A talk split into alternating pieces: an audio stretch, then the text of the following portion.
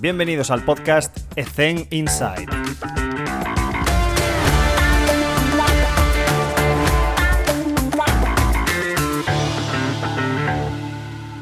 Muy buenas a todos y bienvenidos un día más a Ethen Inside. Hoy está con nosotros Norbert. Norbert, ¿qué tal? ¿Cómo estás? Muy bien, muy contento de, poder participar en tu programa es un placer tenerte con nosotros y, me gustaría pues, que empezásemos, como siempre, conociéndote un poco las funciones, las responsabilidades, tu día a día eh, que estás ejerciendo actualmente y a partir de ahí pues, pues desarrollamos, ¿vale? Perfecto, pues bueno, actualmente me encuentro trabajando como preparador físico en el AEK, AEK Larnaca de, de Chipre, es mi segunda temporada aquí hmm. con este rol. Eh, he trabajado con distintos cuerpos técnicos, eh, diríamos por desgracia, porque aquí eh, la inmediatez del resultado está presente mm. igual que en otros sitios, pero de una forma un poco más acentuada y entonces mm. ha habido ya muchos cambios en estas dos temporadas, lo cual me ha mm. permitido pues, bueno, trabajar con distinta gente y, y creo yo que enriquecerme porque al final no deja de ser aprendizaje de, todos de ellos.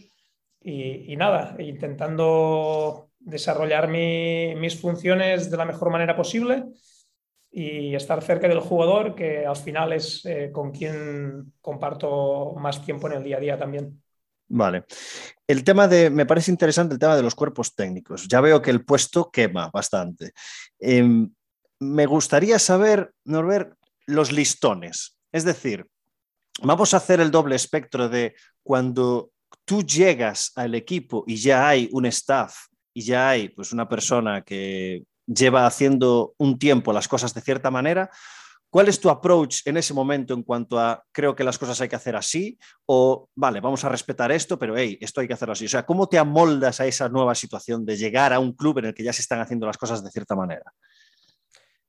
Sí, bueno, eh, yo diferenciaría dos cosas, ¿no? El club como tal, eh, entendiendo que primero tienes que preguntar un poco de dónde viene, de dónde viene el club, cómo trabajaba anteriormente, y después otra situación con la que te puedes encontrar es en la que tú estés ya trabajando y venga un cuerpo técnico nuevo, un entrenador nuevo, con lo que también implica otra serie de, cosas, ¿no? En, en un primer momento yo cuando vine aquí lo que tuve que hacer es, lo primero que te comentaba ahora, ¿no? Es preguntar de dónde venía, de dónde venía el grupo. Eh, yo vine post pandemia, eh, a principio de pretemporada ya, entonces podía sentar unas bases para trabajar, pero hmm. siempre teniendo en cuenta con qué equipo me encontraba y, qué habían hecho anteriormente, eh, con sus problemas o sus cosas buenas. Entonces, a partir de ahí intenté poco a poco ir, ir modelando eh, el equipo de trabajo para que, bueno,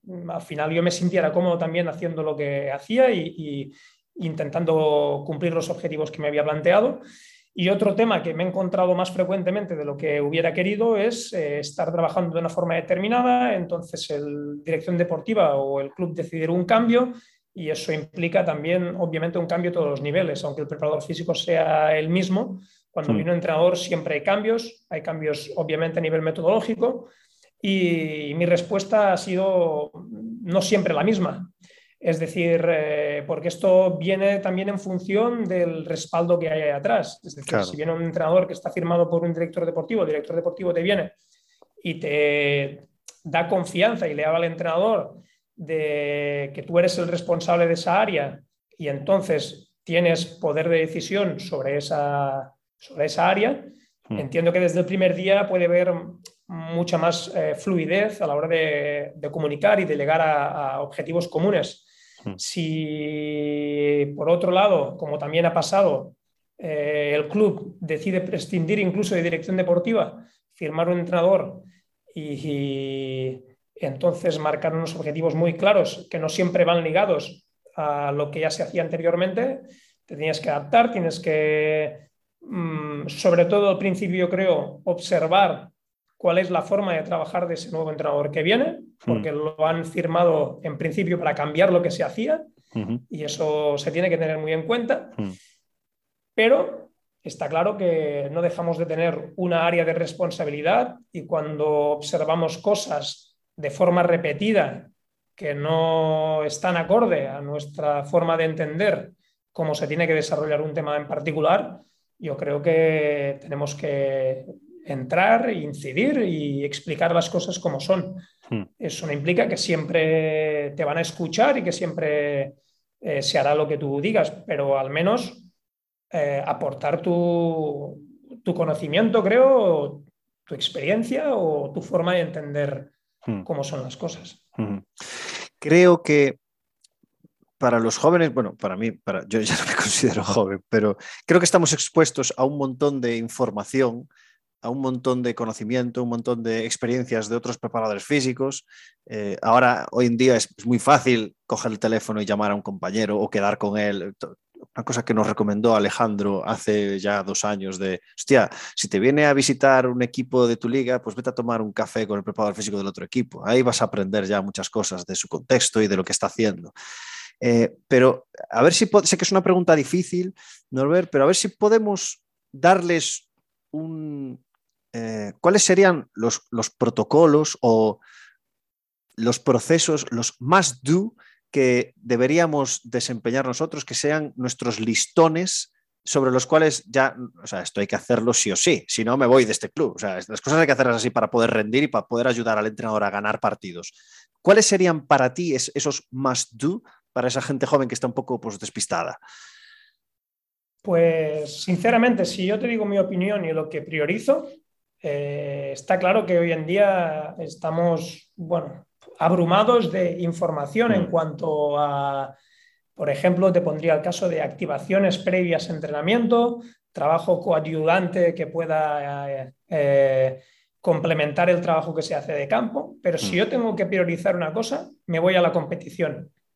Me voy a la competición. ¿Qué mm. sucede en la competición? Y a partir de ahí, lo que me preocupa es que en el entrenamiento se reproduzca de una forma planificada, periodizada durante la semana de entrenamiento, ciertas cosas que después sí o sí sé que van, a pasar mm. en, el día de competición. Porque está claro que, por ejemplo, a veces queremos también vincularlo incluso con nuestro modelo de juego eh, y aspectos tácticos, pero otra cosa está clara. Yo por lo menos he vivido una realidad donde eh, ser capaz de aplicar durante 90 minutos de juego tu modelo de juego es muy difícil. Mm. Y estás expuesto al modelo de juego también del rival. Y eso hace que, quieras o no quieras, sucedan en el partido situaciones que son inesperadas o que están fuera de tu control. Mm. Y que suceden de forma repetida, semana tras semana. Mm. Entonces, eso me preocupa a mí y es lo que priorizo. Eh, cuando tengo que reunirme, cuando tengo que expresar alguna cosa al cuerpo técnico. A partir de ahí, yo creo que podemos crecer en, todo lo demás y creo que todo lo demás es necesario. Pero mm, lo que primero pondría como punto de partida sería eso. Te voy a hacer una pregunta difícil, porque no es blanco y negro, pero desarrollo del individuo versus desarrollo del equipo. ¿Qué es más importante? Desarrollo del equipo. Hostia, vamos a debatir aquí. Vamos a debatir. ¿Por qué? Porque es un deporte de equipo. Es un deporte de equipo y, yo te, he dicho mi respuesta. ¿eh? sí, sí, sí, sí, Yo te daré la, mía después. la correcta. Pero creo, mi experiencia me dice que el hecho de que un equipo fluya y el hecho de que un equipo crezca eh, genera, aunque podrías verlo del, otro punto de vista, ¿no? Genera una serie de sinergias que hacen que el jugador se encuentre cómodo también en ese contexto, en ese ambiente, y a partir de allí tengas mm, más posibilidades también de optimizar a nivel individual el, jugador. De la otra forma, puedes hacerlo, pero no sé hasta qué punto tiene eh, influencia en, en el equipo, en el grupo. Ya.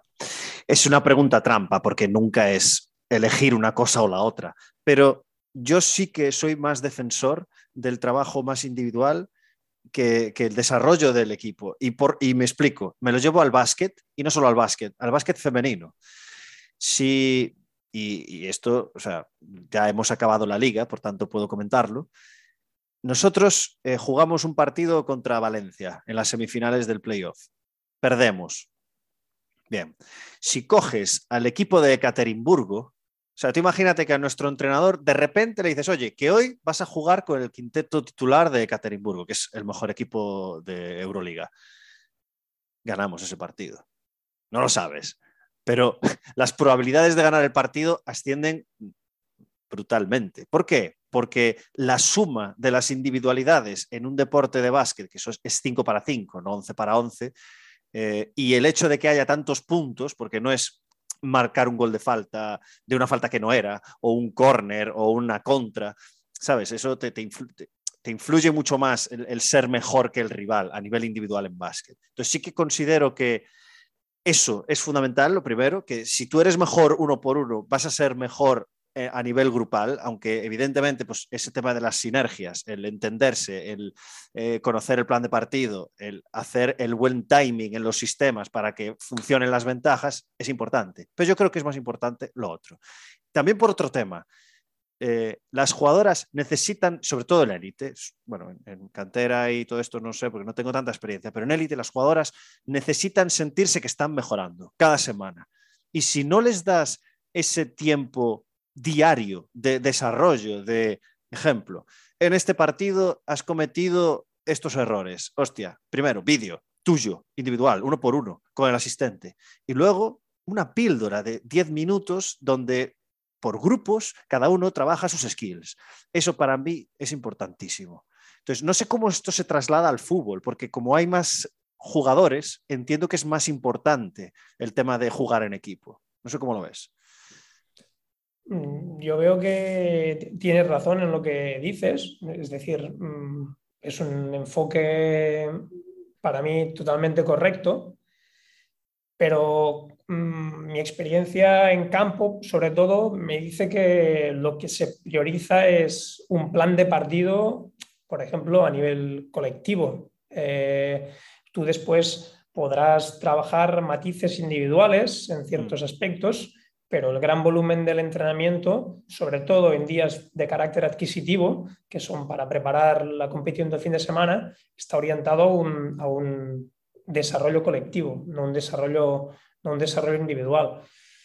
Aún así es lo que tú decías, no hay blanco y negro. Entiendo que todo, todo suma, mm. pero mm, mi, eso, mi, experiencia, mi día a día en el campo me, ha mostrado que incluso los técnicos se centran más en, está claro, ¿no? en, preparar estrategias colectivas más que estrategias mm. individuales.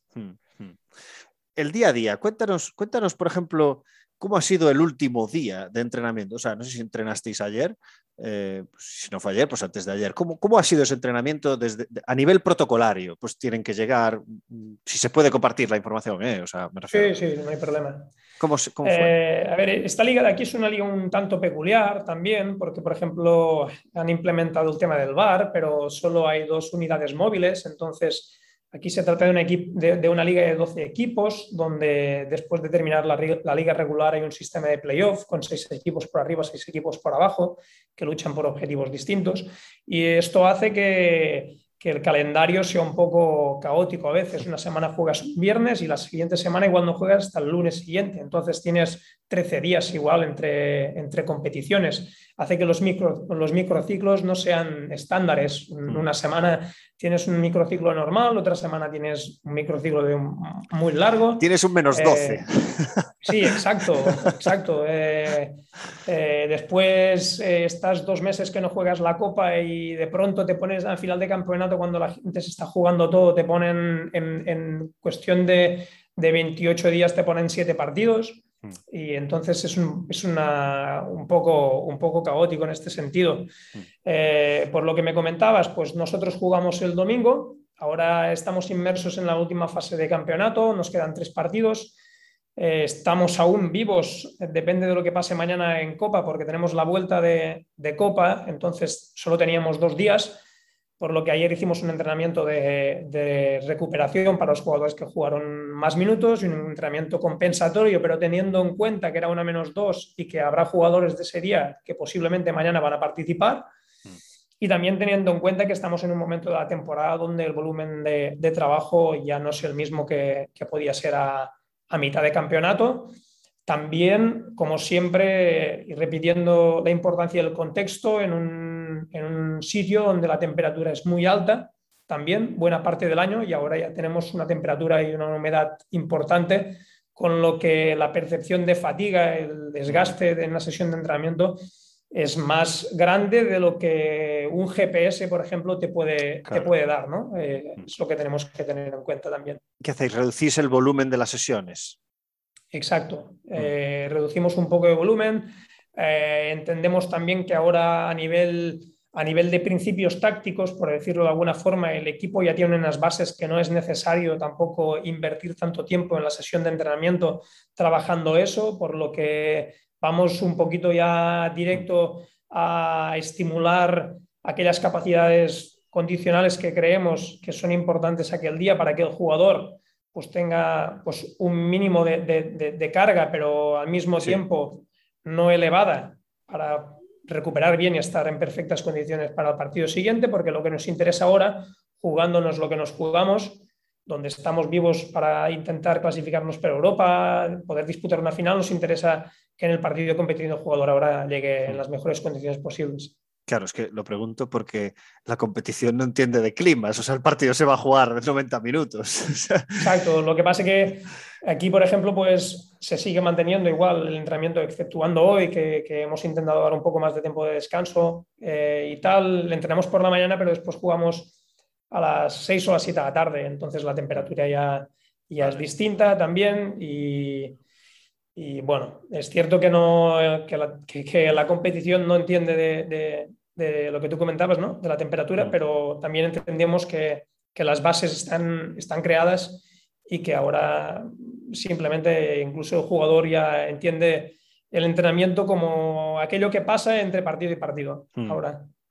Me gustaría hacer dos preguntas que están relacionadas entre ellas. La primera necesito saber de las funciones que estás desempeñando actualmente, ¿cuál es la que más te gusta? Eh, pues sinceramente la que más me gusta eh, un poco es la de investigación que va ligada con el trabajo de campo. Vale. La segunda es utilizando la información que descargamos de los datos GPS, qué es lo que sucede en relación, por ejemplo, pues a escenarios de máxima exigencia durante el partido y cómo eso lo podemos vincular con las tareas de entrenamiento que vamos realizando y, hmm. y cuando somos capaces de, capaces de reproducir lo que sucede en el entrenamiento, en qué día de la semana eh, y en qué tipo de tareas. Y si eso hmm. lo, lo, conseguimos por solo X jugadores o lo conseguimos por todos o por determinadas posiciones. Eso es lo que me gusta, diría, diríamos más, porque es lo que me permite después también a la hora de diseñar tareas de entrenamiento acercarme un poco más a lo que sucede en la competición. Me ha parecido una tercera, pero voy a seguir el orden. De, ese, de esa función, em, ¿has cambiado algo de cara a ese partido de vuelta de semifinales? ¿O más o menos sigue siendo igual? ¿Del análisis que hacemos? Por ejemplo. En cuanto al partido de mañana, no, no teniendo en cuenta que el rival. No, no y sí, es decir, de, lo que te estaba comentando de los escenarios de máxima exigencia, no, pero sí de los datos extraídos de los partidos, mm. sí que hay decisiones que se tienen que tomar en función de lo que el jugador manifestó este último día. Mm. Porque podemos comprobar y podemos observar cómo, eh, cogiendo ciertas métricas, observamos que el último partido para algunos jugadores fue el partido más exigente del que ha venido disputando esta temporada. ¿De forma objetiva o subjetiva? De forma objetiva. Objetiva, vale, vale, vale. vale. Y subjetiva, y subjetiva eh, igual como otros, porque está en el tope de, de, esfuerzo. Em, no sé si hacer la tercera o la cuarta. Eh, em, voy a hacer la tercera. Eh, comentabas que eh, lo que te gustaba era pues influir en coger los datos, analizar esos datos y poder aplicarlo al día a día a nivel de, pues, por ejemplo, diseño de tareas. ¿Cómo es ese, me imagino, toma y daca con los asistentes a la hora de proponer tareas? Porque eh, en fútbol cada vez es más común pues, que los, preparadores físicos estén en mínimo asesorando a cómo deberían ser las tareas, pero hay equipos que directamente son los preparadores físicos los que diseñan mm, de principio a fin las tareas. Entonces, para un preparador físico que quizás esté en otro deporte y no está tan habituado a, oye, tienes que coger datos, como sea, porque no hacen falta GPS para tomar datos, pero tienes que tomar datos y empezar a diseñar tareas. Pues, ¿cómo es ese proceso de toma y daca con los asistentes? ¿Cómo, ¿Qué consejos les darías para saber diseñar tareas y que tengan coherencia con el objetivo que quieres? ¿Cómo, cómo es ese proceso? Bueno, como tú decías, el proceso puede ser diverso. Puede ser que el preparador físico se encargue del 80% prácticamente de la sesión, el 20% restante para el entrenador en función del trabajo táctico que quiera desarrollar. Entonces creo que ahí no hay mucho problema porque te lo puedes hacer un poco de cara. Eh, incluso si tienes un conocimiento del juego, puedes implementar elementos técnico-tácticos ya dentro de esas tareas. Hmm. Y en el caso de que no tengas ese protagonismo, eh, yo creo que vas a tener igual un cierto tiempo dentro de la sesión de entrenamiento para implementar alguna cosa y en función de lo que tú veas que el entrenador normalmente va utilizando en esas sesiones de entrenamiento, se va a tratar de que tú complementes o compenses hmm. lo que está haciendo el entrenador. Em, yo me he encontrado de todo. Me he encontrado en cuerpos técnicos donde era parte activa en la sesión de entrenamiento, en el diseño de las tareas de entrenamiento, y me he encontrado con entrenadores que me dijeron, tienes media hora Hmm, ya, me suena esto. Y en esa media hora, pues eh, obviamente el primer día no, igual no sabes qué va a hacer el entrenador, porque igual ni te comparte el trabajo que él va a hacer. Hmm. Pero ya cuando llevas una semana, dos semanas y ya ves qué patrones se repiten, a partir de ahí, en función del día que estás, pues sabes que a lo mejor tienes que compensar. Es lo mismo que cuando haces las activaciones previo entrenamiento. En función de la tipología de sesión que es, los ejercicios que haces en el gimnasio de activación van orientados a estructuras que posteriormente van a estar más demandadas en el entrenamiento. Mm, en, en fútbol, en baloncesto ocurre que normalmente los entrenadores tienen 12 ejercicios, no, no tienen más. En fútbol ocurre lo mismo. En fútbol ocurre que hay entrenadores que tienen tres y entrenadores que tienen. Y muchas variantes de, esos tres, pero. Vale, vale. Sí, pero ya te digo, he encontrado entrenadores que tenían tres hmm. y, sin, y sin condicionantes. Las tres eran iguales. Y otros entrenadores que tienen un, una metodología parecida, unas tareas de entrenamiento similares en cuanto a espacios y tal, pero que le van dando matices en función de, lo que te interesa de, cara al fin de semana y trabajar. Mm. Pero sí es cierto que los entrenadores de por sí no, en este sentido no son, yo creo, igual que los preparadores físicos, que normalmente también nos hemos caracterizado mucho también de inventar, de a lo mejor de intentar en exceso a veces trabajar el mismo objetivo pero con otra tarea. Mm. Eh, que a veces yo no digo que esté bien o esté mal, simplemente que es una realidad que creo que ha sucedido más que con los entrenadores, que mm, también, bueno, creo que acotan eh, las tareas que tienen y, trabajan con, una serie de, actividades no tan amplias como podrían ser, pues, en este caso, preparadores físicos. Y en esas situaciones, ¿qué diferencias has notado cuando has estado en un contexto donde había muy poca variedad de, planteamiento de ejercicios por parte del entrenador versus la situación donde sí había bastante variedad, pues a nivel de índices de monotonía, preparación de partido, eh, desarrollo de jugadores. ¿Qué, diferencias notaste? Eh, Estado de ánimo. no, la diferencia va ligada, la diferencia va ligada al conocimiento o a las características del entrenador. Es decir, hay entrenadores que solo hacen tres tareas pero porque metodológicamente igual no son tan ricos, pero dominan otras facetas del mm. entrenamiento. dominan aspectos emotivos, dominan eh, el conocimiento del juego en cuanto a desarrollar un, plan estratégico bueno, hmm. y hay otros entrenadores que viven mucho más de la sesión de entrenamiento porque lo otro, lo mejor, no son tan fuertes y necesitan dotar al equipo de una seña de identidad y de unos conceptos durante la semana porque con lo otro no son tan, hmm. tan, tan buenos. Entonces, claro, algo tienes que tener.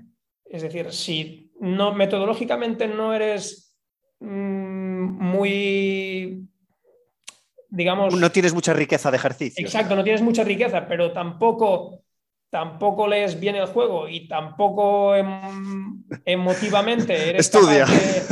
de, motivar al jugador, pues entonces ahí hay un problema. Hay un problema. y en cambio el entrenador que el plan de partido durante la semana es bueno, tiene matices y además es capaz de tocar con la tecla con el jugador a nivel emotivo, pues ese está arriba del todo. Y en esta franja de estas dos circunstancias hay muchos entrenadores, muchos técnicos y yo es lo que, lo que veo. Habría que definir qué es el éxito pero bueno, para mí el éxito en estos niveles es ganar títulos. Exacto. Entonces, Yo, yo conozco entrenadores que han ganado títulos eh, dominando absolutamente todas las, o sea, dominando, perdón, eh, desempeñando absolutamente todas las tareas que se suponen de un staff y, prácticamente no dando libertad a, sus, ayudantes para tomar decisiones o para dirigir sesión o para lo que sea, has ganado un título haciendo eso. Entonces, ha funcionado. No puedes decir que está mal. Puede que no lo compartas, pero, pero has ganado un título. Y, el otro espectro, en el cual pues, eh, cada uno es experto en algo, una, función más vertical y no tocas tantos, tantos palos y, que también funciona. ¿Tú de, qué, de, qué vertiente eres? Es una pregunta trampa eh, también esta. Bueno, para el desarrollo, para el desarrollo personal, me identificaría con la que cada uno tenga una parcela de responsabilidad ¿no? y, puedas desarrollar, desarrollar profesionalmente lo que en teoría, lo que en teoría bueno, mm. Mm, tienes conocimiento. Pero viviendo en el fútbol profesional, te diría que si voy con un entrenador que lo hace todo y gana, al final también saldré beneficiado. Entonces, eh, en el mundo profesional yo creo que lo que se prioriza es el éxito. Como, como tú decías, el éxito es, es, ganar. Hmm. Personalmente, personalmente, obviamente me gustaría ganar y además teniendo protagonismo en el día a día. Exacto. Em, pues yo creo que hay veces que somos demasiado egocéntricos y que pensamos que lo que hacemos influye de más en el devenir de la competición. ¿Crees lo mismo? Sí, estoy de acuerdo. Sí, sí. Entonces, ¿qué hacemos? Eh, bueno, escuchar. Yo creo que escuchar a, escuchar a compañeros que, han tenido más experiencias que tú. Hmm. A mí es lo que, lo que me ha enseñado también este, este deporte, que es que al final, si tú vas con tu realidad y con tu verdad absoluta, siempre te quedarás con esta. Eh, si mm. escuchas a otros compañeros y te abren un poco los ojos, pues también observas que no todo es blanco, no todo es negro, ¿no? Y que en determinados momentos es importante una participación de uno y que en, otros momentos igual no es tan importante la participación de, uno. Ya. Lo que creo que pasa es, esta es mi opinión personal, que, puede estar, pues lo que pienso yo la chaqueta, lo digo muchas veces, la chaqueta de un entrenador pesa un huevo. Entonces, cuando un entrenador llega a un club y, tiene la presión de ganar títulos, quiere conseguir el éxito o el fracaso haciendo lo que él cree que es lo que nos va a hacer ganar. ¿Por qué? Porque si confía en los que están al lado sin creer que eso es lo que le va a hacer ganar y pierde, se va a ir con la sensación de que no ha hecho todo lo posible para ganar. Eh, yo creo que esa es la clave de, los entrenadores que no delegan tanto, que no tienen esa confianza para depositar esas, esas funciones en, gente que es experta en eso, o, bueno, tiene que demostrar que es experta en eso, y para que luego el fracaso, diga, el fracaso no, el no conseguir el título o el éxito, pues haga que, bueno, hay que convivir con esto. Esto es competición, solo gana uno y se pierde mucho más de lo que se gana, pero, pero ese es el tema. Y me gustaría, eh, que me estoy yendo por ahora más, perdón, eh, que lo apunté aquí, que es la cuarta, o la tercera, pero me fui por, por, la otra, que es una pregunta que recupero de una entrevista que hicimos con Chicho, el preparador físico del Inter Movistar, que, que a mí me, me encantó la, la entrevista, porque hablábamos de la presión y de cómo la presión hace que a veces cambies un poco tu forma de, pensar. De cara al público, no, pero de cara a, los tuyos, a tus jugadores, a tu staff y tal, a tu directiva, pues hace que te replantees si lo que estás haciendo es lo que se debería hacer. Entonces, tú imagínate, Chicho, en el Inter Movistar, que ganas todo y, al año siguiente te dicen, eh, tienes que volver a ganar todo, ¿eh? Hostia. y tienes que ganar porque eres mejor. Entonces, tú Norbert, ante la presión, por ejemplo, de, esta, de este partido de vuelta de semifinales, eh, imagínate que, no se consigue pasar. ¿Tú te plantearías, hostia, es que no hicimos esto, es que teníamos que haber hecho esto otro? ¿Tienes ese pensamiento? ¿O de verdad crees en lo que estás haciendo 100% y si ganas, pues oye, nos han ganado? No, yo creo que el análisis lo intento hacer antes de, hmm. después de, eh, obviamente hago igualmente un análisis, pero no, no, no tiendo a, a, buscar excusas en lo que se hizo previamente para justificar lo que sucedió después. Hmm. No, no, no me gusta. E intento reflexionar previamente antes y no pensar que, que si hubiéramos hecho una cosa u otra hubiera, hubiera cambiado. ¿Y dónde está esa delgada línea entre autocrítica que, tenemos que tener versus autoflagelarse con errores que se hayan podido cometer? Porque se van a cometer errores. Compartimos prácticamente en cada entrevista errores que se cometen en esa misma semana. Entonces, cómo, ¿cómo diferenciamos la autoflagelación versus la autocrítica constructiva?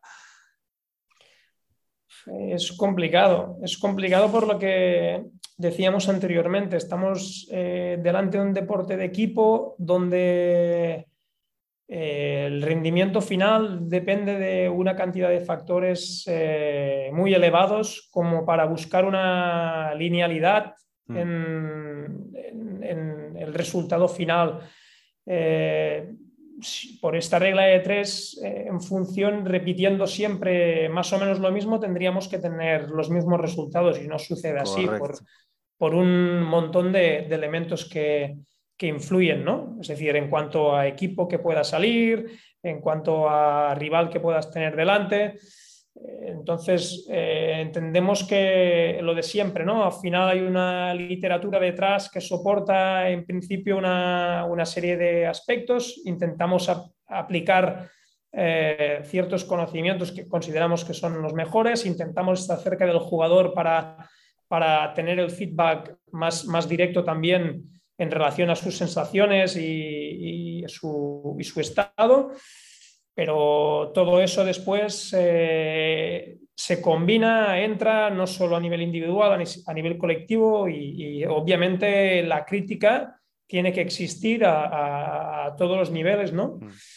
Pero en este sentido, cuando yo más mm, me flagelo, para decirlo de alguna forma, ¿no? Como comentabas anteriormente, es cuando puede aparecer una lesión, cuando puede aparecer algún problema en este sentido, en, mi aspecto más vinculada a un elemento condicional más que a un rendimiento final colectivo. En esos momentos en los que aparece algún problema, eh, ahí sí que, sí que miras más hacia atrás y, empiezas a darle más vueltas de si hubieras hecho una cosa hubieras hecho otra, si hubieras podido evitarlo no hubieras podido evitarlo. ¿no? Aunque tengas herramientas y las vayas, y las vayas valorando día a día. Mm, en mi caso sí que existe un análisis más, más mm. profundo mm. que no por un resultado que no por un resultado final. El tema, el tema de las lesiones. El, recuerdo en la entrevista con, con Paco que, que, nos dijo, si, de, de categórico, ¿eh? si alguien se lesiona es culpa tuya. Y, y, le dije, hostia, Paco, no me jodas, tío. Y pongo un ejemplo real mío de esta semana, eh, que además me lo dijo una jugadora. Me empezó a, molestar la muñeca. Eh, me di cuenta, sobre todo, cuando competí con, con Beca a, un juego de, muy mítico de, de, básquet. Y, me empezó a molestar. Y dije, hostia, me molesta. Estás poniendo excusas ya que no. Me ganó igual, pero competí igual. Y al día siguiente me molestaba un poquito más. Y, me, dice, me dice el fisio, Redu, hostia, ¿qué te, ¿qué te, pasó ya? Hostia, pues no sé, me empezó a molestar, no, no sé qué habrás hecho. Y una jugadora me vio el, el, kinesio hoy y me dice, ¿pero qué te ha pasado? Y ya, pues no sé, me empezó a molestar, sin más, o sea, no recuerdo algo que, que, que me haya caído, que haya hecho un gesto, y ya, pero el otro día estuviste entrenando, ¿no? Que subiste un vídeo tal el sábado. Ah, sí, ¿y qué hiciste? Hostia, no, no, no, no creo que fuese. ¿Sabes? Lo primero que le vino a la cabeza fue a ver qué hice yo entrenando. ¿Sabes? Pues otra jugadora, otra jugadora, que me gustaría que, que opinas sobre esto y que, que, que respondes cuando una jugadora te, o un jugador te viene a decir esto, pero eh, continúo la historia porque es graciosa. Y, y otra jugadora directamente con la que hablo mucho sobre las reformas que estoy haciendo en mi casa, eh, me dice, ¿pero qué hiciste en, tu casa el fin de semana? Y dije, hostia, puta, es verdad. Estuve pintando el armario todo el fin de semana, ¿sabes? Con la brocha todo el rato, ta, ta, ta. Y no me había, ni, me había dado cuenta. Ya, pues seguro que es de eso. O sea, tiene que ser de eso, porque es lo único así que se sale un poco de mis rutinas, el pintar el mueble. Pero bueno, dicho esto, eh, Norbert, cuando te ha, te ha ocurrido el, el, que te venga alguien con agujetas y te diga, hostia, ¿qué hicimos ayer? O me duele la espalda, ¿qué hicimos ayer? Ya, ¿Cómo que hicimos ayer? ¿Qué hiciste tú en tu casa, sentado en el sofá? Así es, es así es. Eh, tenemos tendencia, obviamente, a, por, por, yo creo que por defecto de profesión, ¿no? a, a intentar correlacionar algo que ha sucedido con algo que, que, ha podido pasar mientras estaba con nosotros. Hmm. Y a veces nos olvidamos, yo lo comentaba precisamente yo con un jugador que se retiró con molestias en la parte, en los isquios el, el, el domingo. Y claro, habíamos jugado martes partido de copa y yo empecé a analizar los, la recuperación post partido que hicimos, tal y, ayer, mientras estaba metido en el agua fría haciendo la recuperación, yo estaba sentado a su lado y le estaba comentando, porque seguramente este jugador mañana no está disponible, pero para el, domingo, para el domingo podrá llegar. Y yo le estaba pues, eh, comentando la importancia de, la recuperación, del descansar bien, del comer bien, no solo de, en, que nosotros podemos incidir dos horas al día, pero el resto de horas es, está en función de lo que hagan ellos. Y él me dijo, no, no, tienes razón, porque aquí el servicio militar aún es obligatorio, es, es una cosa obligada. Y aunque seas futbolista profesional, eh, tienes muy pocos permisos. Ese jugador jugamos el martes, el miércoles hicimos eh, regeneración. Eh, claro, el martes los jugadores ya les cuesta descansar bien porque el día de partido les cuesta dormir, les cuesta descansar bien y entonces, eh, en principio, el miércoles por la noche puedes descansar un poco más y el jueves librábamos. Pues el, el, miércoles por la noche este jugador tuvo que ir a hacer guardia y estuvo de las 3 a las 7 de la mañana dando vueltas. A formar. Claro, el día que en principio, a priori, estás más fatigado, eh, tienes que descansar mejor, recuperar mejor, ese jugador, eh, el día previo al día de descanso, estuvo cuatro horas que no durmió, Hostia, entonces durante el día tampoco descansó. Y yo no digo que sea lo que le pasó el domingo sea una sí, consecuencia sí. de eso, tampoco, porque es lo que decimos, sería absurdo también buscar una linealidad, sí. Mm. pero eh, se nos escapan muchas cosas también, mm. se nos escapan muchas cosas de, de, de nuestro control y, y, a veces estas cosas que nos escapan tienen un papel importante en, mm. en lo que sucede al final. Hostia, o sea que esta gente está acostumbrada al entrenamiento militar. Bueno, de, Los que tienen, mejor dicho.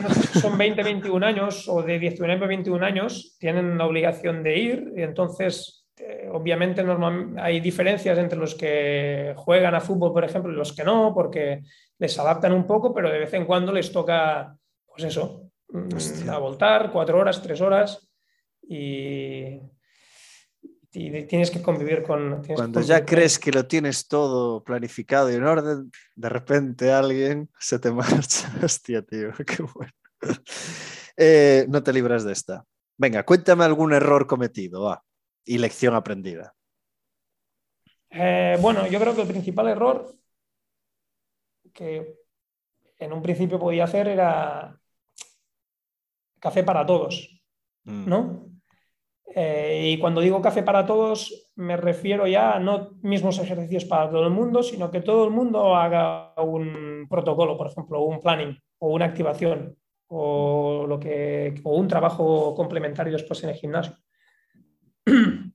¿Por qué? Porque aquí hay jugadores, que es lo que decía anteriormente, eh, no están, nosotros vivimos en un contexto donde tenemos muchos jugadores que están yo no diría etapa final de su carrera algunos, pero sí que han conseguido cosas importantes y, es un contexto también donde la presión puede ser inferior de, ligas superiores.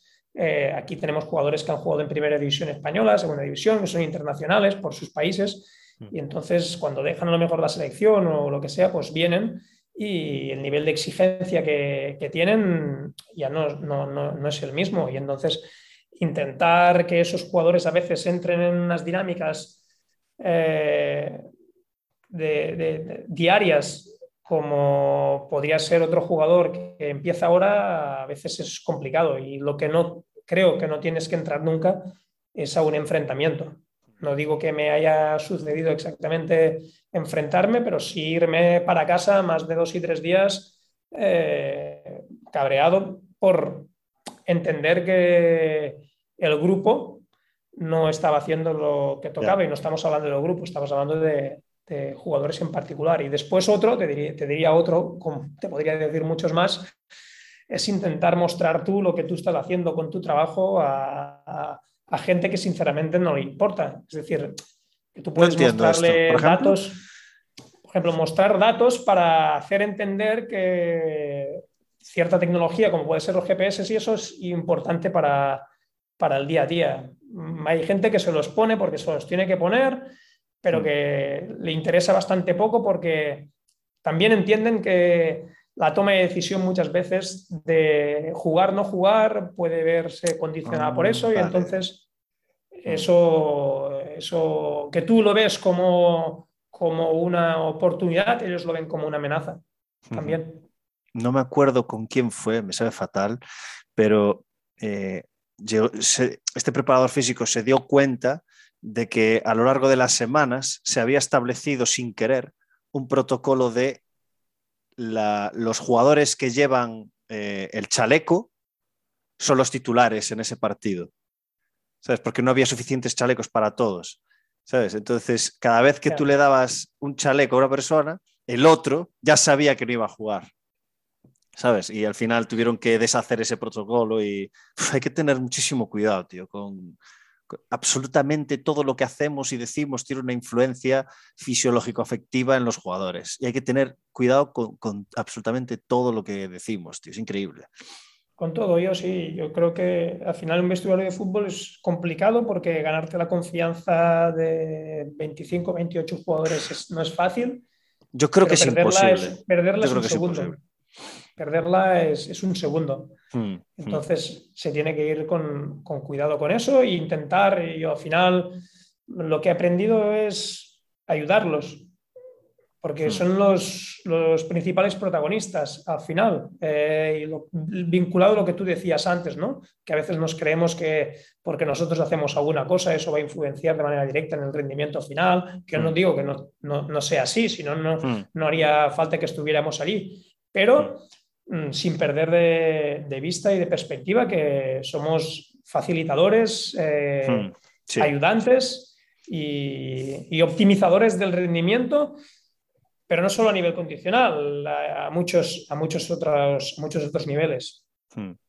Yo creo que por ejemplo, en mi contexto sí que es fácil, relativamente fácil ganarte la confianza porque son 12 jugadoras pero 25, o sea, es que la confianza es algo que, se construye bajo el tiempo, parámetro tiempo, y, no tienes tiempo para dedicarle a, 25 personas, o sea, es que no, te da tiempo, es así. No, yo creo que es imposible generar confianza con 25 personas y, sentarte con ellas, no día tras día, pero semanalmente al menos con, con una persona en un, en un, equipo de 12 jugadoras es, es, fácil, es fácil. Te encuentras un par de jugadoras un día, un par de jugadoras el otro, antes o después de, los entrenos o durante, es fácil, pero 25, tío, lo veo complicadísimo. Em, para ir acabando ya, Norbert, cuéntanos, ¿qué tal por Chipre?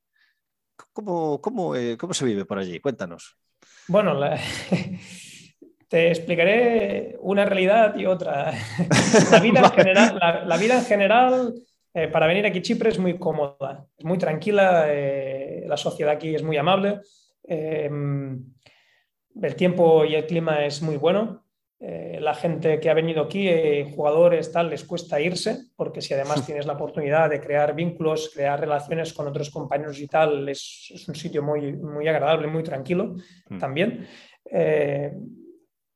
mi posición en este sentido es, distinta porque yo como preparador físico no puedo tampoco generar esos vínculos eh, sociales con, todos los jugadores y tal. Mi familia este año, por ejemplo, estuvo aquí porque tuvimos, tuvimos también, tenían una hija y tuvimos gemelos también el año pasado y entonces eh, para nosotros este año ha sido difícil en el sentido de que era 24 horas. Cuando terminaba el trabajo aquí, empezaba el trabajo en casa y no tienes la ayuda de, la familia cerca. Y eso no solo para mí, para, mi mujer en especial también no, mm. no, ha sido fácil, pero, pero el contexto ha ayudado a que se llevara un poco mejor por lo que te comentaba, ¿no? por la seguridad también, violencia no hay, robatorios no hay, em, ya te digo, la vida es muy tranquila mm. y, se, está, se está cómodo, se está cómodo. Qué bien. Pues me, alegro, me alegro, porque sé que eh, los compañeros que, se marchan eh, es, salirse de la zona de confort totalmente, hipotecar muchas cosas, sacrificar muchas cosas.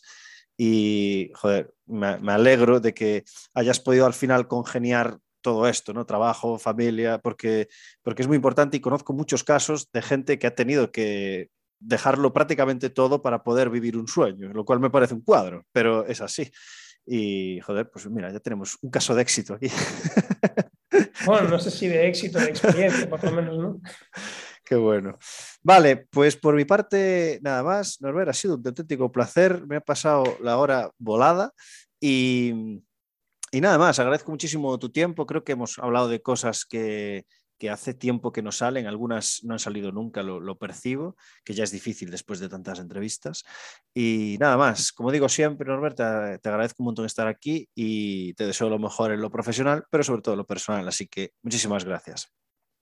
Muchísimas, muchísimas gracias a ti para, por, invitarme y, nada, y animarte que continúes en esa labor de, de expandir ya no diría conocimiento, porque no sé si aportamos conocimiento o no, pero sí experiencias, eh, experiencias De, la gente que, bueno, que trabaja en el mundo del deporte y, y que de todos entiendo que podemos sacar alguna cosa. De eso se trata, de, conocer el contexto de compañeros y si, y si alguna idea eh, plantamos esa semilla a alguna persona que está empezando o que, hostia, pues esto lo voy a coger y lo voy a implementar, ya, ya es un éxito. De hecho, hay, hay gente que me escribe, hostia, Alex, gracias, porque es que gracias a, a, esta entrevista, pues ahora estoy haciendo esto o me planteaba opositar. Esto me pasó esta semana, la semana pasada.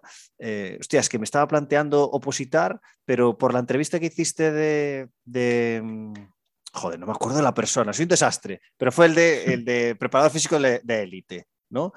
Álvaro, ahí está. Eh, me dijo, hostia, gracias a esa entrevista dejé la oposición es porque estaba hincando codo y ahora estoy intentando conseguir equipo de fútbol y, tal. Hostia, es, la hostia, ¿sabes? O sea, Que, puedas generar eso en una persona que te escuche en un podcast me parece increíble, tío. Y eso se consigue gracias a que la gente pues pone su tiempo y explica, pues, esto fue, no sé si lo escuchaste, pero fue una persona que, que por Instagram me dijo, eh, Alex, enhorabuena, tal, gracias, no sé cuánto, y que sepas que dentro de un tiempo eh, me, vas a, me vas a hacer una entrevista, porque voy a llegar a la élite. Y ya, ¿cómo? Te la hago ahora. y así le metemos la presión de el antes y el después, ¿no? Hostia, qué bueno, tío. Y gente así mola, mola, tío, que tenga esas ganas de, querer mejorar. Pero bueno, ha sido un placer, Norbert, así que cuídate mucho y, y un placer, ha sido un placer. Muchas gracias, Alex. Venga, chao, chao. Bye.